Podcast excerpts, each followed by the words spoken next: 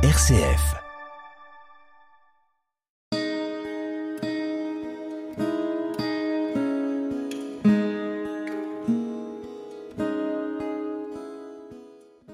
En ce temps-là, Jésus disait à la foule ces paraboles. Le royaume des cieux est comparable à un trésor caché dans un champ. L'homme qui l'a découvert le cache de nouveau. Dans sa joie, il va vendre tout ce qu'il possède et il achète ce champ. Ou encore, le royaume des cieux est comparable à un négociant qui cherche des perles fines.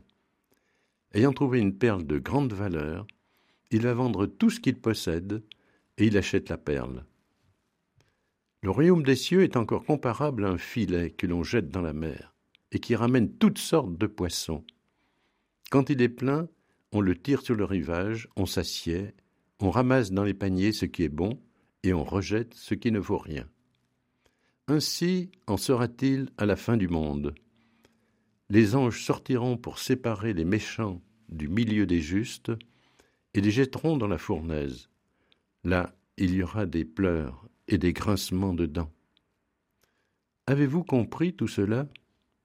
Ils lui répondirent Oui. Jésus ajouta C'est pourquoi tout scribe devenu disciple du royaume des cieux est comparable à un maître de maison qui tire de son trésor du neuf et de l'ancien.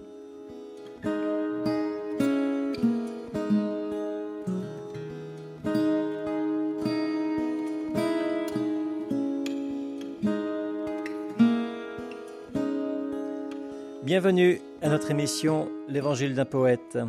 Le texte de ce jour s'intitule Le royaume de la joie. Les hommes et religions ont voulu apprendre l'amour comme une leçon d'école. Des formules et définitions, des répétitions pour récitation, des récompenses et punitions.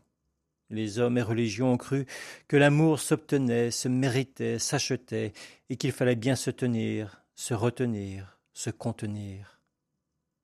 Elle est donc racontée au jeune amant, à peine assis sur le banc de son adolescence, que l'amour est leçon de choses, conduite et règles à respecter, technique et rituel à appliquer ou paroles à réciter. Est donc lui apprendre à aimer ainsi.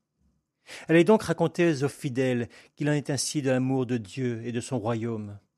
Pis encore, est donc leur faire croire que c'est ainsi qu'ils seront heureux. Et vous verrez des hommes heureux, d'un bonheur gris, appris et répété, d'un bonheur récité en gestes, sourires et convenances. Ils se croiront sincères, seront honnêtes, mais ils ne seront pas vrais. Je suis de ces hommes. Été et le reste bien trop encore en mes profondeurs. Il me faut une parole de ciel pour que s'ouvrent mes prisons de peur, mes cachots de principes, morales et certitudes, et que l'amour se fraye libre chemin jusqu'au noyau de mon âme. Cette parole est celle de Jésus, mon Maître et Seigneur, qui nous enseigne la vraie nature du royaume des cieux. Il parle en parabole la langue des oiseaux pour que les mots ne s'arrêtent et ne se figent en notre esprit. Ces mots d'amour se balancent, se posent dans un instant, dans un insaisissable, se meuvent et se fondent dans l'azur et nous reviennent en parfum d'âme. Sa parole vibre d'intense et roule de feu, elle incarne les mille soleils du royaume des cieux, et le seul principe qui rende vivants les hommes et les amants, la joie. Réjouissons-nous. D'abord, l'amour est un trésor, une perle fine, un filet jeté dans la mer, une rencontre, une étreinte, un ravissement. Qu'un homme s'éprenne d'amour et s'en va-t-il quitter sa raison, vendre sa maison et ce qu'il tenait pour précieux, pour labourer nouveaux champs et cultiver sa joie? Oui, les enfants du ciel sont d'abord de libres amants qui s'embrasent d'étincelles et se laissent emporter dans le crépitement de la joie. Tout est joie qu'il en soit ainsi.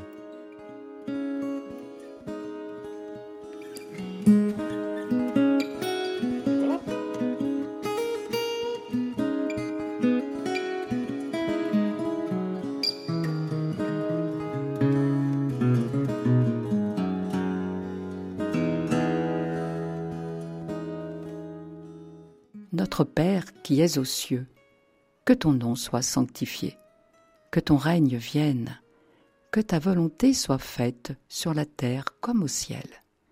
Donne-nous aujourd'hui notre pain de ce jour. Pardonne-nous nos offenses, comme nous pardonnons aussi à ceux qui nous ont offensés. Ne nous laisse pas entrer en tentation, mais délivre-nous du mal.